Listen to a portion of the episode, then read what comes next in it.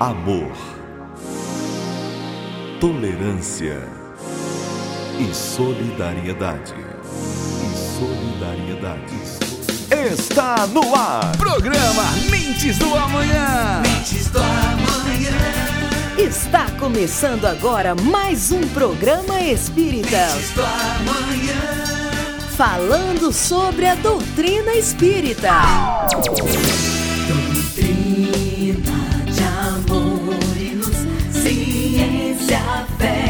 Consolação. Prometida dois Através do rádio, nós espíritas queremos levar até os seus lares mais um pouco sobre a mensagem de Cristo à luz da doutrina espírita e o esclarecimento sobre a nossa vida aqui na Terra e a outra vida no mundo espiritual. Pai é Deus e sois vós a família universal. Irmãos, é a doutrina espírita, a imensa esperança do porvir. Marchai ao clarão da luz bendita e nascer e renascer, amar e progredir. Doutrina de amor e luz, ciência, fé e consolação. Prometida há dois mil anos por Jesus, diretriz da humana perfeição.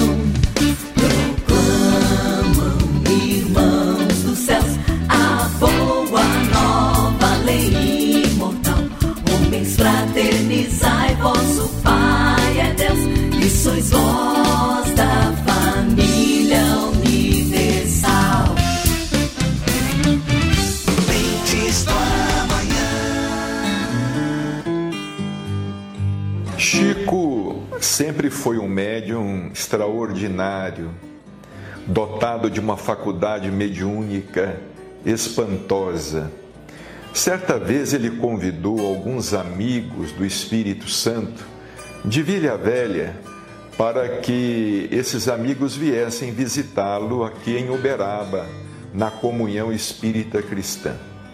Isto foi em 1967.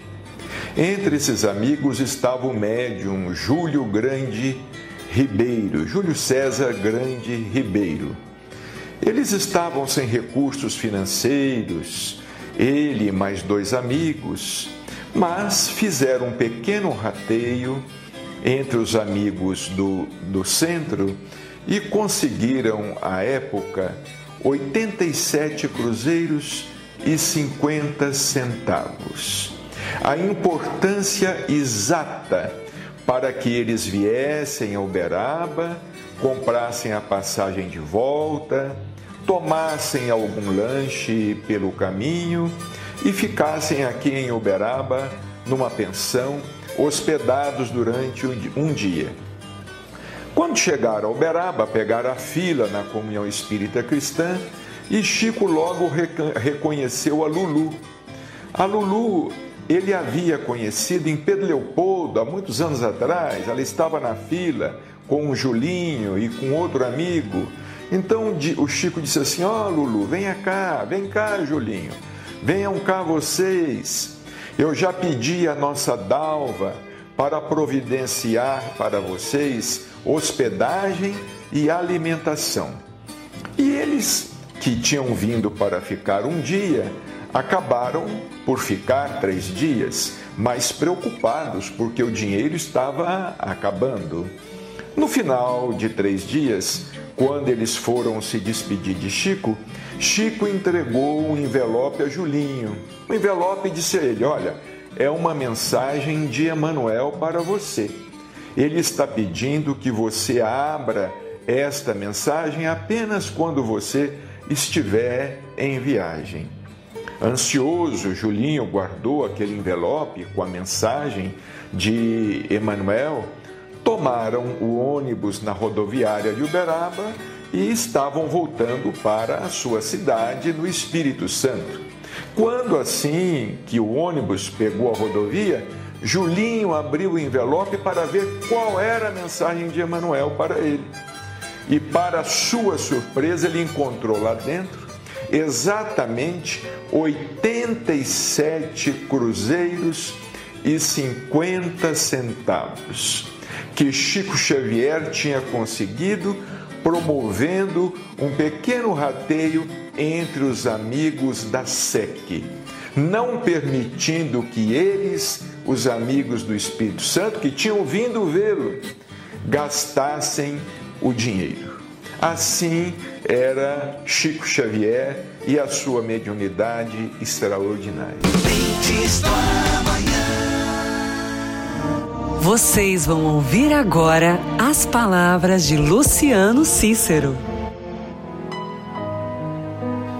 Olá, eu sou Luciano Cícero e hoje faremos importantes reflexões sobre o perispírito.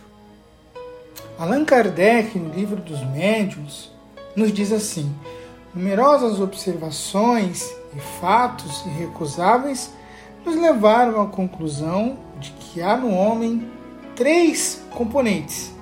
Primeiro, a alma ou espírito, todos nós temos, né? A alma, a alma é quando eu estou vivo, estou encarnado, e espírito é mais comumente utilizado por nós espíritas quando nós falamos do desencarnado, não é? Então nós temos a alma ou espírito, nós temos o corpo, que é um envoltório material e grosseiro, que reveste temporariamente a alma, ou seja, a, a, através aí da reencarnação. Né? Então, quando eu reencarno, eu utilizo uma roupagem, um corpo físico, um corpo material. E nós temos também o perispírito, que Allan Kardec vai nos dizer que é um envoltório fluídico, semimaterial, que serve de ligação entre a alma e o corpo. E aí também nós podemos entender no livro dos Espíritos né, que o perispírito pode né, se elevar na atmosfera, se transportar, né, sendo então esse elo de ligação entre o espírito e o corpo material. Né? Então ele é mais sutil que o nosso corpo físico, mais grosseiro, logicamente, que o nosso corpo, que o nosso próprio espírito. Quando nós vemos nos filmes, né, aquelas aparições de espíritos ou os médiums, as pessoas que têm uma vidência, que dizem que viram um espírito, na verdade, nós queremos dizer, nós podemos entender que o indivíduo, que a pessoa viu um perispírito. Por quê? Porque o espírito ele não é visível aos olhos comuns. Né? Então, sempre que nós dizemos que vimos ou alguém viu um espírito, na verdade, o que foi visto, o que foi percebido foi o perispírito. Ok? Outro ponto interessante que nós podemos trazer aí da Gênesis, no capítulo 14, no item, no item 10. Aqui, em outras palavras, Allan Kardec nos diz que o perispírito reflete o grau de evolução moral e intelectual de cada indivíduo. Né? Então, quanto mais adiantado nós formos, o nosso corpo espiritual também, o nosso perispírito, ele é mais evoluído, mais adiantado. Por isso que Allan Kardec também nos dizia que nós podemos identificar os espíritos né, pelas vibrações. Então, quando eu sou um espírito mais adiantado, né, meu perispírito ele vai é, emitir uma energia, uma, uma vibração mais calmante, mais tranquila, mais harmoniosa. Então, é assim que nós percebemos também o grau de adiantamento do espírito e, consequentemente, a energia, a vibração, o fluido que é emitido, que é transmitido através do perispírito. Né?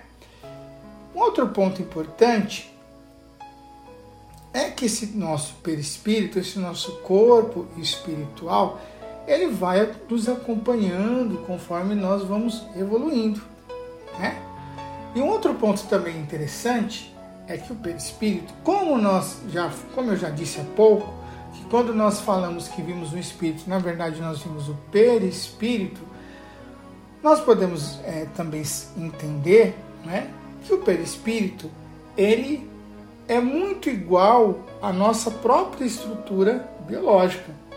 Né? Então, no espírito, a forma do perispírito é a forma humana. Quando nos aparece, é, é geralmente, é um, um espírito ele vai trazer essa forma humana, na maioria das vezes, as feições com que tinha aí antes né, de desencarnar na sua última, é, na sua última vida. Um outro ponto muito importante também que Allan Kardec nos traz no livro dos médiuns, as aparições e materializações, né, quando nós vemos um espírito com a sua vestimenta, as expressões de fisionomia, os acessórios que utilizavam, né? lembrando que nas, as aparições são, são na, as visões, as vidências e as materializações é quando o espírito ele pode ser tocado, são casos mais raros. Né? E aí nós, nós vemos que o perispírito, nessas condições, ele tem uma capacidade plástica ou de maleabilidade. O que isso quer dizer? O perispírito ele pode moldar a sua estrutura, não é? Então, o perispírito pode ser tocado, né? ele pode é, ser confundido até com uma pessoa viva, né? com, com, com, com o encarnado. Por isso que é, também nós, nós temos relatos de médiums de evidência que às vezes não conseguiam distinguir um encarnado de um desencarnado, uma pessoa viva de um espírito. Né? Por quê? Porque a feição e a plasticidade, a forma como esse espírito e perispírito se apresentavam era muito semelhante à forma humana. Né? Então, o perispírito ele tem várias é, características, ele tem várias é, capacidades, ele tem várias propriedades. Né? Então, uma delas é a densidade. A densidade é a propriedade, é a propriedade né, que revela não só o peso, mas a sua luminosidade espiritual. Então, os espíritos mais adiantados se elevam mais facilmente na, na atmosfera, eles volitam, né? Como se eles estivessem flutuando. E eles trazem aí uma, uma carga, uma aura, uma luminosidade natural, superior e que ela pode ser sentida. Né? Então, por isso que muitas vezes em reuniões mediúnicas, em momentos especiais, né? quando está ali presente num grupo de médiums espíritas, um grupo mediúnico, até mesmo um evento espírita, quando está ali um espírito muito adiantado, ele pode ser sentido, as vibrações são percebidas, porque essas vibrações são densas. Né? Elas não, denso não quer dizer que é ruim. Né? Denso nesse, nesse aspecto é porque ele, ela consegue ter uma uma penetrabilidade maior nos nossos, no nosso próprio, na nossa própria percepção, né? Então essas vibrações são mais sutis, são mais leves, porém ela atinge numa proporção muito maior. A penetrabilidade, que é, que é a propriedade que permite ao espírito atravessar barreiras materiais. Então, para o espírito, não há obstáculos materiais. Para o espírito mais adiantado, para ele independe se uma casa tem portas, tem paredes, tem janelas, porque ele vai atravessar esses obstáculos independente do obstáculo. Outra propriedade do perispírito é a sensibilidade. A sensibilidade confere aos espíritos sensações e emoções são mais profundas entre os desencarnados, porque como nós já estamos, aí o, o espírito já está destituído da matéria, as impressões são mais intensas. Né? Então, nas comunicações mediúnicas, nós vemos então as sensações do perispírito mais afloradas. Né? Uma outra propriedade do perispírito é a capacidade de irradiação, ou também chamada de expansibilidade, em que o perispírito ele consegue, a partir daí, ir além da própria matéria, ele consegue irradiar o seu pensamento, ele consegue dilatar o seu pensamento a, a distâncias inimagináveis. Então, às vezes, os espíritos eles podem nos intuir, emitir pensamentos para nós, mesmo estando muito distantes. Né? Um ponto que é bastante interessante para nós entendermos como isso funciona em termos práticos, nós podemos entender como é que funciona, como acontece, por exemplo, as pinturas mediúnicas. Né? Então nós temos vários médiums pelo mundo que no mesmo dia, né, comumente no mesmo dia, no mesmo horário, realizam a pintura mediúnica. Né? Então como que um espírito ele pode estar neste momento em São Paulo com um médium X fazendo uma pintura, do outro lado do país com outro é, um outro médium pintando uma mesma obra de um espírito como Van Gogh, por exemplo. Em outro país tem um outro médium também fazendo uma pintura mediúnica, ou então nós temos um médium recebendo uma mensagem psicografada de um espírito como Bezerra de Menezes. Como que isso acontece? Na verdade, esses espíritos, eles conseguem irradiar o pensamento dele. Né? Então ele emite para o médium que vai fazer a sua pintura, ele emite a, a, através do seu pensamento a imagem da tela. Ou se for pela psicografia, ele emite o seu pensamento através do, do, de uma bela mensagem. E aí os médios, onde estiverem, eles vão captando esse pensamento. Né? Então, é, o perispírito ele tem várias propriedades e funções. Ele é, um dos, ele é um dos aspectos mais importantes também nas reuniões mediúnicas. Através do perispírito é que o processo mediúnico acontece. Né? Então nós temos lá a ligação né, do perispírito, espírito do comunicante com o perispírito e espírito do médium. Então, nessa interação é que o médium consegue perceber as sensações do espírito, captar os pensamentos e transmitir as impressões que ele, que ele tem é, sentido. O perispírito, ele, ele mantém, enquanto nós estamos aqui encarnados, ele mantém todas as suas impressões. Também é um ponto interessante aquelas pessoas que têm os membros amputados e têm a impressão de que o membro continua ali, um braço, uma perna, continua é, como se não estivesse sido amputado. Né? Então, por que, que isso acontece? Isso acontece porque o perispírito ainda tem as suas ligações fluídicas, magnéticas, naquela região do braço que ainda é fluidicamente a nível de perispírito, ainda está ali. Não é? Então o perispírito manda essa mensagem é, é, em interação com o corpo físico, mantém essa ligação, essa mensagem a nível cerebral, e aí o, a pessoa que tem esse membro amputado continua sentindo como se, se o membro estivesse ali. Né?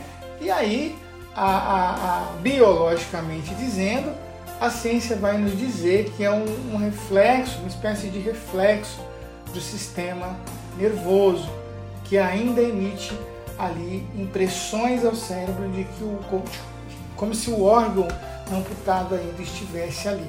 Né? Então a ciência vem dizer sobre o ponto de vista material, de funcionamento do cérebro, e nós, Nós, os espíritas, entendemos que isso acontece porque o, uma, uma, amputação de um membro, por exemplo, é, não, não inviabiliza, não impede que o espírito mantenha todas as suas funções.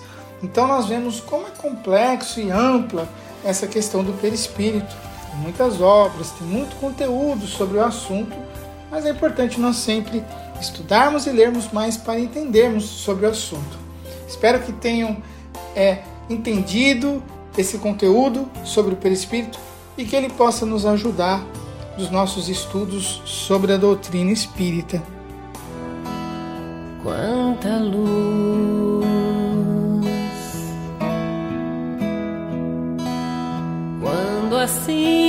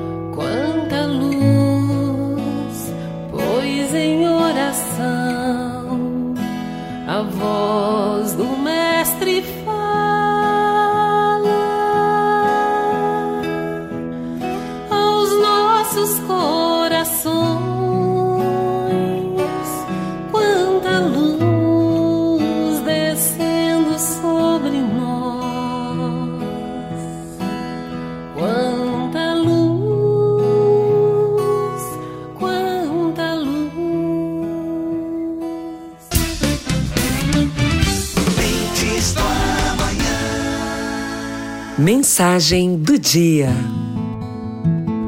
A sua irritação não solucionará problema algum. As suas contrariedades não alteram a natureza das coisas. Os seus desapontamentos não fazem o trabalho que só o tempo conseguirá realizar. O seu mau humor não modifica a vida. A sua dor não impedirá que o sol brilhe amanhã sobre os bons e os maus. A sua tristeza não iluminará os caminhos, o seu desânimo não edificará ninguém. As suas lágrimas não substituem o suor que você deve verter em benefício da sua própria felicidade. As suas reclamações, ainda mesmo afetivas, jamais acrescentarão nos outros um só grama de simpatia por você. Não estrague o seu dia. Aprenda a sabedoria divina a desculpar infinitamente construindo e reconstruindo sempre para o infinito bem. Chico Xavier. Mentes do amanhã. Momento de refletir. Olá, meu caro amigo, olá, minha prezada amiga. Seja muito bem-vindo, seja muito bem-vinda. Muito obrigado por sintonizar o programa Mentes do Amanhã. E vamos para mais um momento de refletir.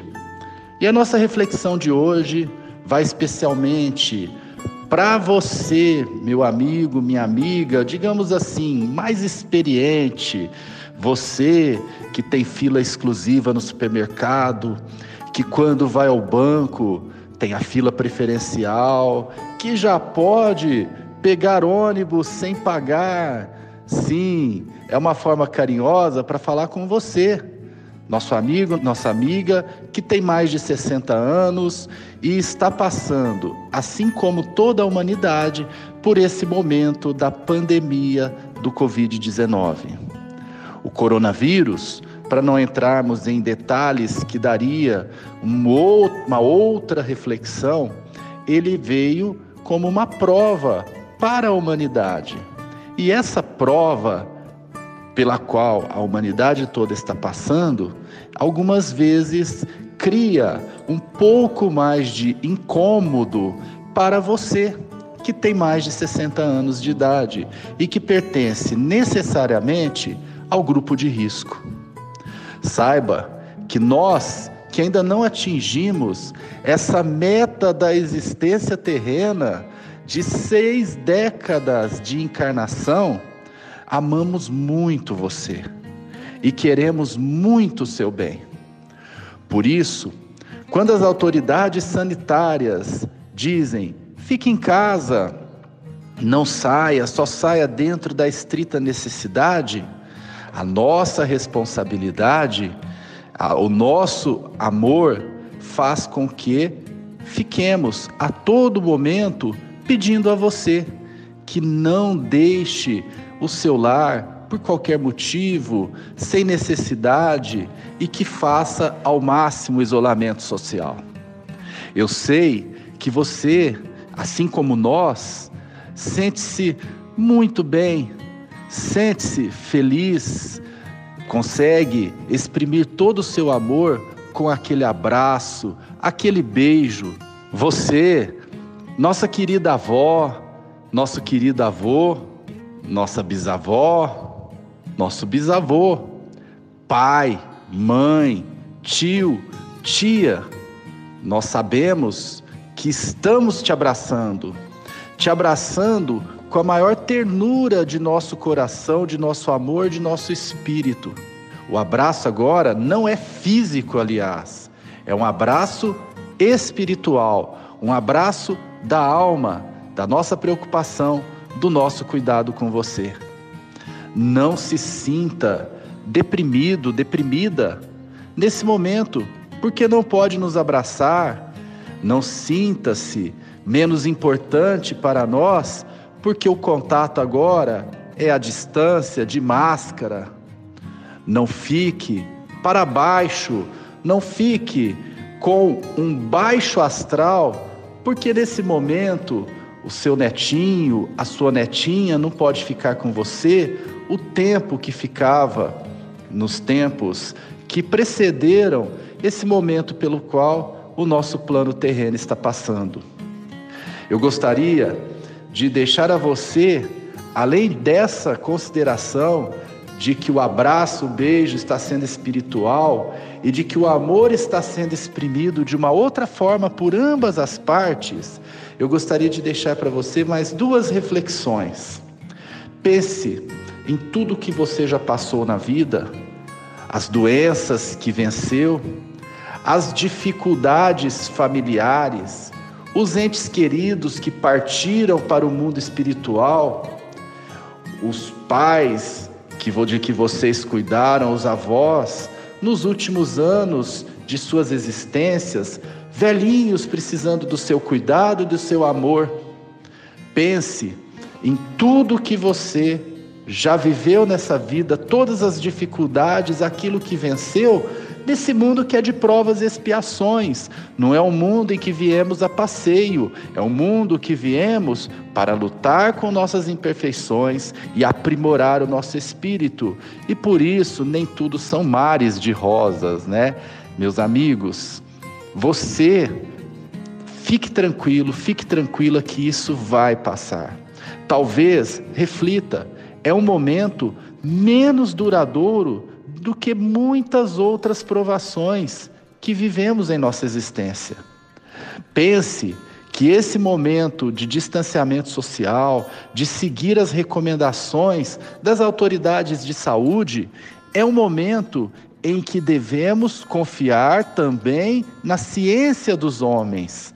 Deus nos deu a ciência a nosso serviço, a nosso favor para que nós a utilizássemos, não para fazer bomba atômica, não para fazer armamentos de guerra, mas para fazer coisas em benefício da humanidade, por uma humanidade melhor, inclusive por nossa saúde. Então, vamos confiar que a vacina vem por aí brevemente, vamos confiar que as orientações até que essa vacina venham são as orientações corretas, são aquelas que estão nos protegendo. Podemos até imaginar que ninguém próximo de nós acabou tendo o infortúnio, infortúnio de passar por essa doença que é muito grave. Ou as pessoas que passaram por essa doença são pessoas que não tiveram fortes sintomas e nem correram risco de morte. Mas nós temos que ter também a noção, temos que ter também o bom senso e discernimento de ver os noticiários, de ver as pessoas, o nosso próximo que não está tão próximo e saber quantos perderam seus pais, filhos, maridos, esposas, é, enfim, todos que perderam a luta contra o coronavírus. Então, meus amigos, vamos nos preservar. Se você hoje não pode abraçar, não pode beijar, não pode estar junto tanto tempo, não pode sair tanto para a rua, pense que se não se preservar, você pode faltar, você pode desencarnar prematuramente. E nesse sentido, você pode deixar as pessoas que tanto contavam com você, que depois dos 60 anos é útil com a sua experiência, com a possibilidade de ser um norte para a família, com a sua prestatividade para auxiliar nas tarefas domésticas, às vezes o aposentado que ainda trabalha e que ainda coloca o pão dentro de casa, para estar com os nossos pequeninos, cuidar dos nossos pequeninos de uma outra forma, daquela forma de vô, de vó, tão boa, tão terna. Você tem que ter neste momento a consciência e o bom senso de saber que preservando sua saúde, todos que contam com você terão você de volta em breve, pleno, plena, em todas as condições de contribuir com o núcleo familiar, de ser aquela pessoa que exala amor, experiência, sabedoria. Então, meus amigos, essa é uma prova necessária e temos que passar igual a tantas outras que passamos na nossa existência até hoje. Outras muito mais difíceis, muito mais duradouras, muito mais longas. Há doenças, tratamentos de saúde que duram 5, 10 anos, às vezes não é conosco, mas é com um pai, uma mãe, um filho, e essa luta é uma luta que dura muitos anos. Às vezes tem as pessoas que têm na família quem passa por problemas de drogas, por problemas de alcoolismo, ou mesmo comportamentais e que duram muitos anos e fazem do ambiente doméstico um ambiente extremamente difícil e você tem que passar por tudo isso. Portanto, esse momento diferente que estamos vivendo na humanidade e que requer que mudemos alguns hábitos é um momento que nós precisamos comparar com outros tantos que passamos.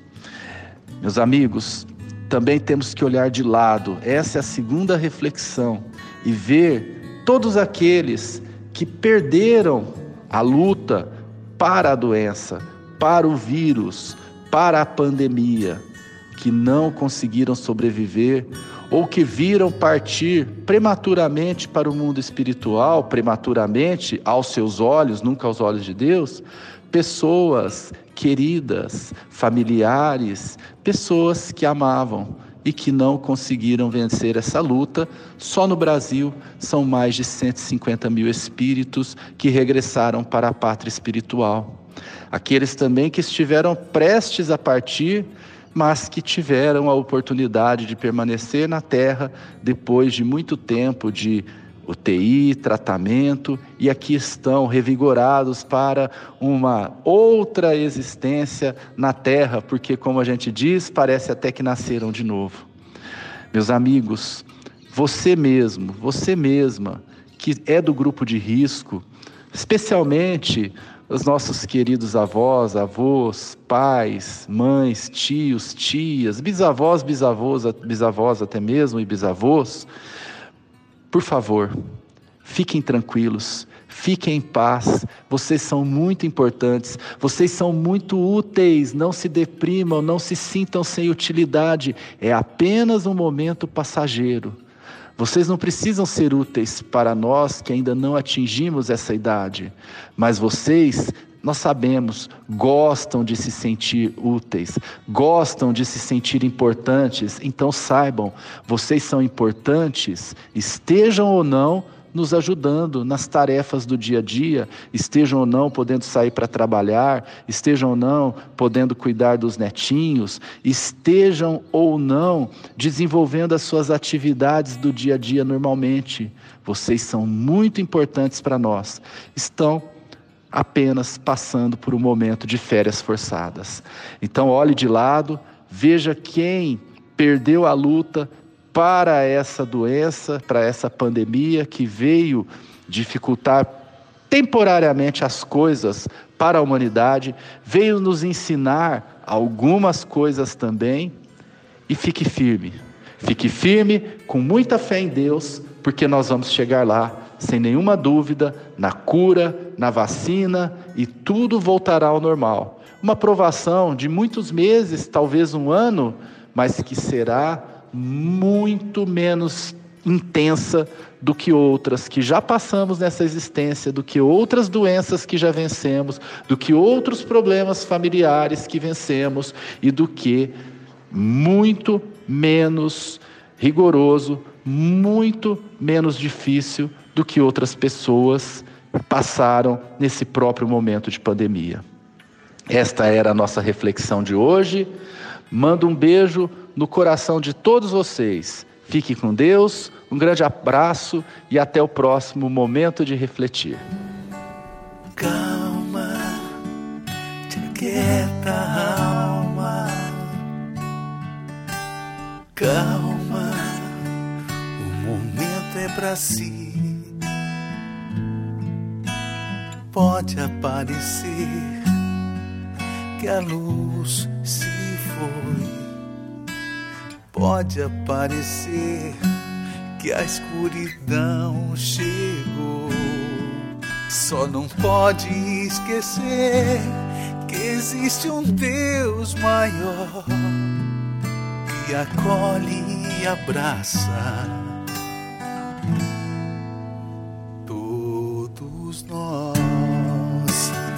Chame a esperança pra sentar aqui Chame a sua fé, ela vai te ouvir. Chame a família pra cantar várias canções. Chame a família pra reviver as emoções. Pergunta do ouvinte: O perispírito exerce uma função fundamental sobre o nosso corpo físico. Por quê?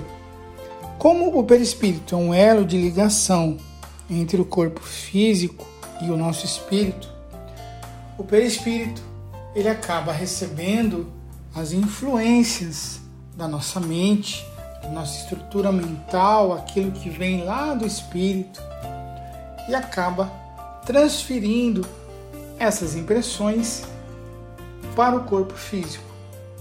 Então, para sermos mais práticos, o perispírito exerce uma influência sobre o corpo físico ainda antes do processo reencarnatório estar completo.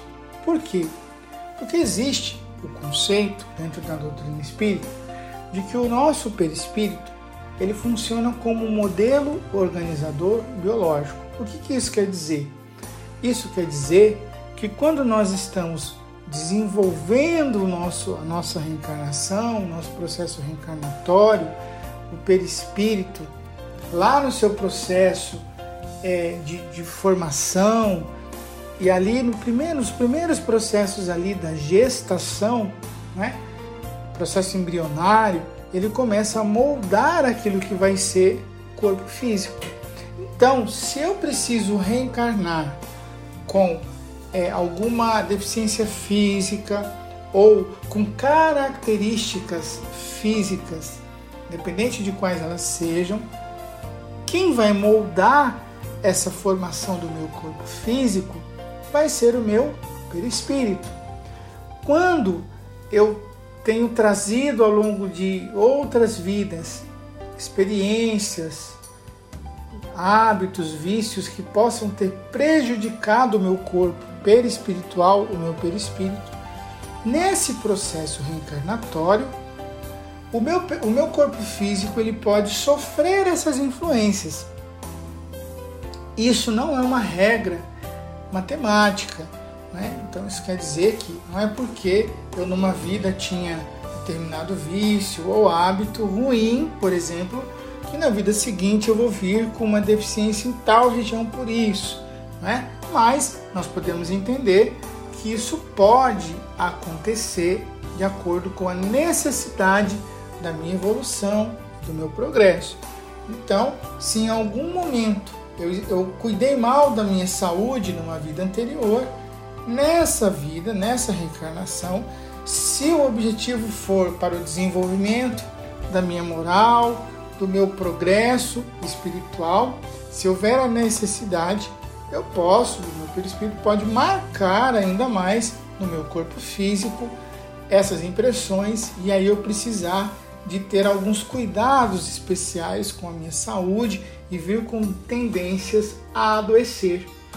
O meu pensamento também, enquanto eu estou encarnado, enquanto nós estamos pelas experiências da vida, o nosso pensamento, ele também interage e reflete entre o nosso corpo perispiritual e físico. Por quê? Porque quando eu digo que é pensamento, eu estou falando da minha estrutura mental, da mente, que é a base do espírito.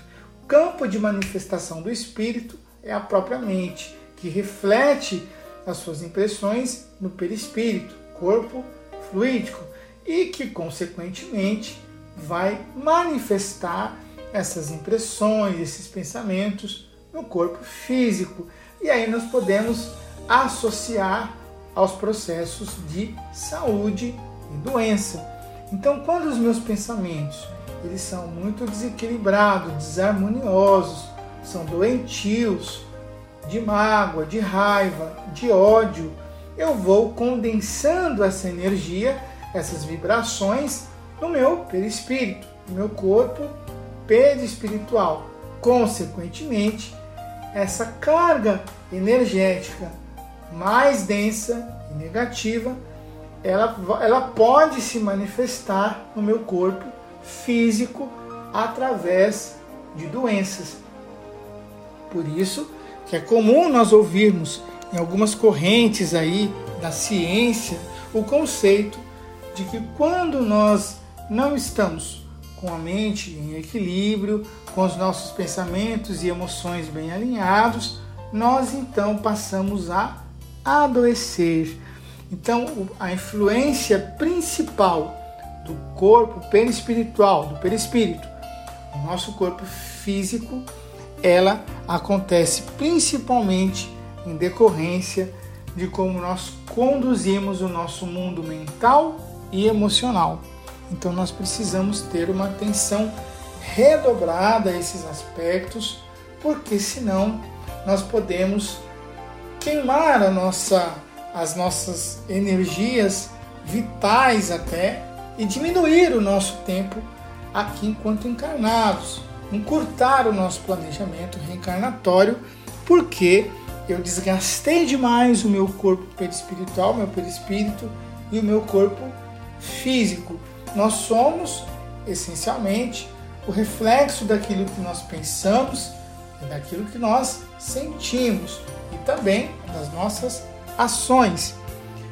Esse complexo de pensamentos, sentimentos, ações vão sempre impactar, vão interagir em primeiro plano com o nosso corpo perispiritual, com o nosso perispírito, consequentemente com o nosso corpo físico.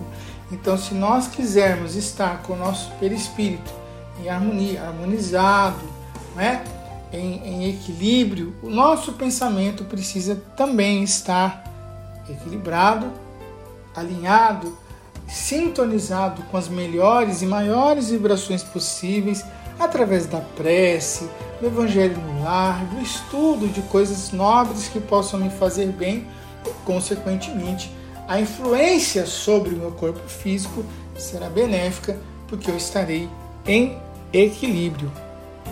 Ei, quer saber mais? Então mande sua pergunta pelo WhatsApp 16 99400 5767. Mentes do amanhã. Momento de entrevista com a apresentação de Silvia Mara. Olá, amigos do programa Mentes do Amanhã. Mais uma vez estamos com o nosso momento de entrevista e hoje estamos recebendo Carlos Bacelli, orador, escritor, conferencista espírita, conhecido nacionalmente e internacionalmente, e gostaríamos, para iniciarmos a nossa entrevista, que você pudesse re relatar um pouco da sua trajetória no Espiritismo.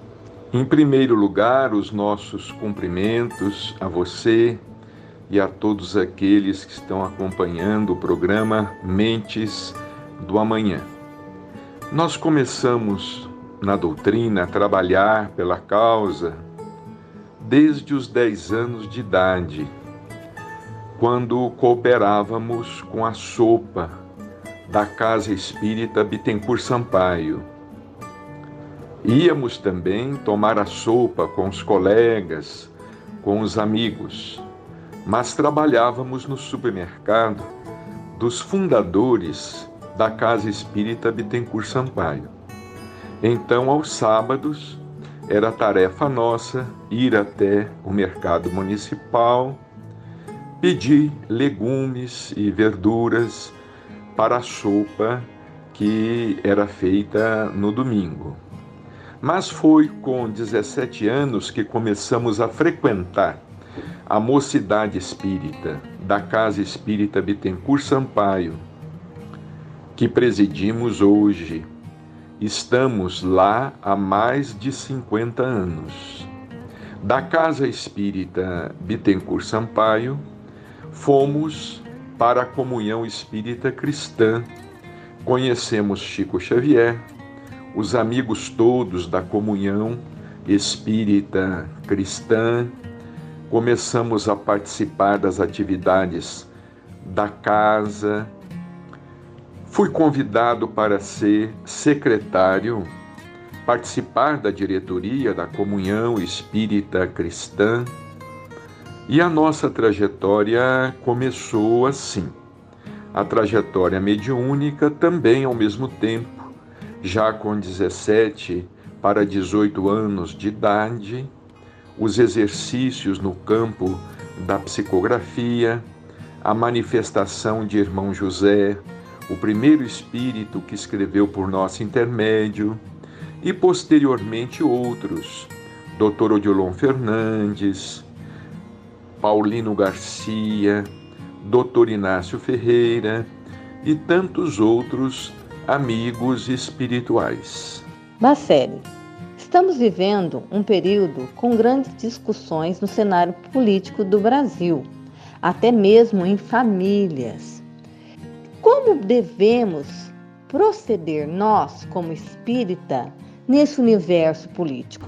O conflito não leva a nada, o atrito.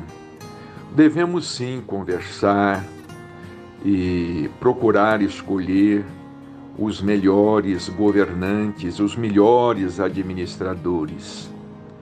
Devemos procurar participar, estar informados. O espírita, ele não deve ser alheio ao que acontece na comunidade. Vejamos bem o que nos fala André Luiz no livro Nosso Lar em seus relatos, André Luiz nos fala a respeito de um governador que teve que ser substituído por outro, por outro governador, um governador mais firme, de decisões mais firmes, mais disciplinadas ou disciplinárias, não é? Então, o espírita, ele não deve permanecer alheio, ele deve evitar o confronto, a desunião, transformar o assunto em algo pessoal. Nós precisamos de pensar na coletividade e não em nossos interesses pessoais, particulares, interesses de grupos. Absolutamente nós devemos pensar na comunidade, na coletividade. Devemos pensar no bem de nossa cidade, de nosso estado, do nosso país, porque o Brasil, como os espíritos escreveram através de Chico Xavier, está fadado a ser coração do mundo, pátria do Evangelho. mas para tanto temos muito trabalho pela frente. Então o espírita ele não deve se isentar da participação, ele deve estar bem informado e não deve, vamos dizer assim, é, defender calorosamente determinados partidos, não é? Nós devemos escolher aqueles que possam representar os interesses gerais da coletividade no campo da saúde, da educação, é, do trabalho, da segurança, da liberdade, não é? Da liberdade de expressão, da liberdade de pensamento. Não nos esqueçamos que há algumas décadas atrás o espírita ele não desfrutava de liberdade de expressão, liberdade de pensamento, liberdade de culto, não é? Isso tudo foi conquista, conquista do esforço, da participação. Então vamos escolher os melhores candidatos, não importa qual o partido, os mais honestos, os mais comprometidos socialmente. Este é o nosso dever. Bacelli, considerando a fala, não julgueis, como podemos discernir o bem do mal sem esse julgamento? O espírito de São Luís, no livro O Evangelho segundo o Espiritismo, ele nos diz que nós temos o dever, temos a obrigação de identificar o mal. O, o não julgueis significa tomarmos a cautela necessária, a cautela possível para que não venhamos a cometer nenhuma injustiça. Vejamos, o médico o médico ele é chamado a julgar a saúde de seu paciente. O engenheiro, o arquiteto, ele é, ele é chamado a considerar, a julgar não é, um edifício, uma construção, uma represa, uma ponte.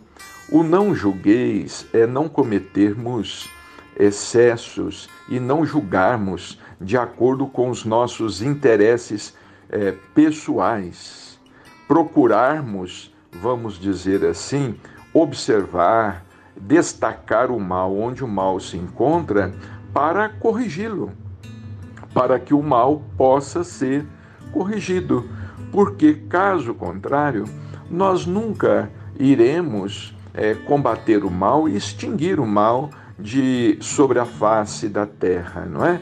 Quando nós vamos, você falou em política anteriormente, estamos no tempo é, de eleição, nós precisamos de considerar os candidatos. Não é fazer um, um julgamento, porque julgar significa quase que sentenciar, não é? E quem somos nós? Atire a primeira pedra aquele que estiver é, sem pecado. Mas nós precisamos de considerar os melhores candidatos, não é? Agora, temos lidamos aí com marginais, com criminosos, é, delinquentes. Nós não podemos julgá-los individualmente. Nós precisamos de julgar a sociedade toda, porque a sociedade toda é culpada, a sociedade é omissa, a coletividade toda é indiferente. A criança que está na rua sem educação, não é? Não tem educação, é, não estuda, não vai à escola. Quando nós falamos sem educação, é sem escola, não é? Sem cultura, é, sem orientação básica, muitas vezes até sem família. E a coletividade, a comunidade tem que se sentir responsável como um todo então nós não podemos é, julgar a quem quer que seja sem estarmos também efetuando um julgamento de nós mesmos. Mas nós somos chamados a considerar, a observar, a, a identificar, diagnosticar onde está o erro a fim de corrigi-lo, não é? Por exemplo, se nós formos aplicar o não julgueis a nós mesmos, nós não vamos melhorar nunca, nós não vamos sair do lugar. Bacelli, nesse momento, em que a grande maioria das casas espíritas estão com menor número de atividades? Qual é o trabalho espírita que são mais relevantes e que não deve deixar de acontecer? Nós devemos perseverar em nossas tarefas, em nossas atividades, em todas elas, observando as orientações do Ministério da Saúde, as orientações do secretário da Saúde, não é? De cada de cada município, nós não devemos desrespeitar as leis. O espírita não desrespeita, ele não deve desrespeitar as leis. Chico Xavier nos ensinava a respeitar a lei, não é? A não fazer baderna, motim, etc. Então nós devemos continuar com as nossas tarefas, com as nossas tarefas doutrinárias e com as nossas tarefas assistenciais, não é?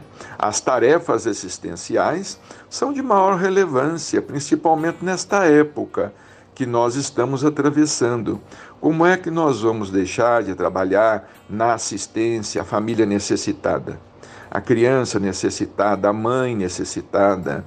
ao doente necessitado, dentro de certos cuidados, tomando cuidados, obedecendo, vamos dizer, os protocolos, nós podemos, evidentemente, é, continuar a trabalhar. Vejamos bem, porque se formos levar também esses cuidados ao extremo, nós não vamos visitar um hospital. Como é que nós vamos visitar? Antigamente, é, é, é, ninguém visitava um, um Hanseniano, não visitava um leproso, não é? uma colônia de Hansenianos, não visitava quem tivesse num asilo é, de tuberculosos, não é? doenças. É, a tuberculose considerada é, contagiosa, né?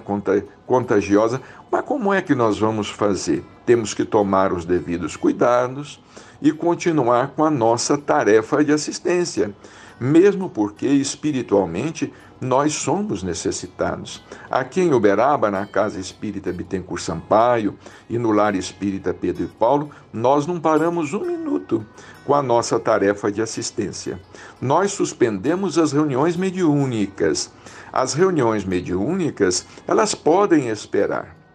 As reuniões mediúnicas, elas podem ser adiadas, mas determinadas tarefas espirituais, como por exemplo a da caridade, a do pão e mesmo a do passe, a atividade do passe aos necessitados, porque o passe também é medicina. A água magnetizada também é medicina. Então, nós não podemos é, nos eximir, fugir à tarefa, abraçando um comodismo extremo que não se justifica é, num receio também extremado, não é?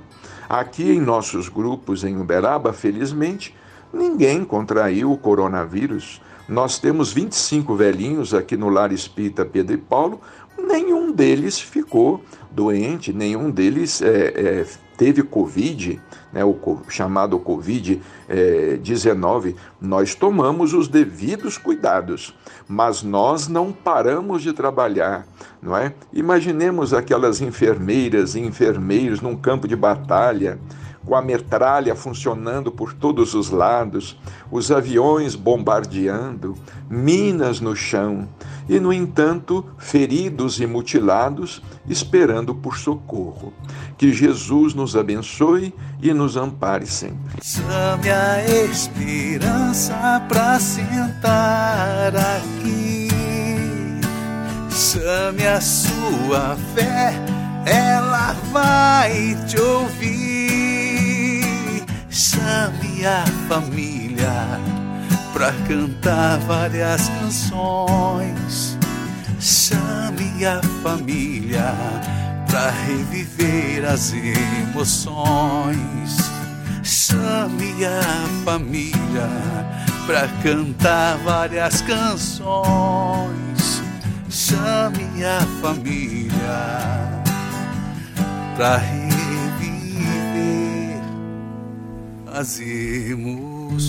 Termina agora mais um programa Mentes do Amanhã. Deus abençoe e até o próximo programa.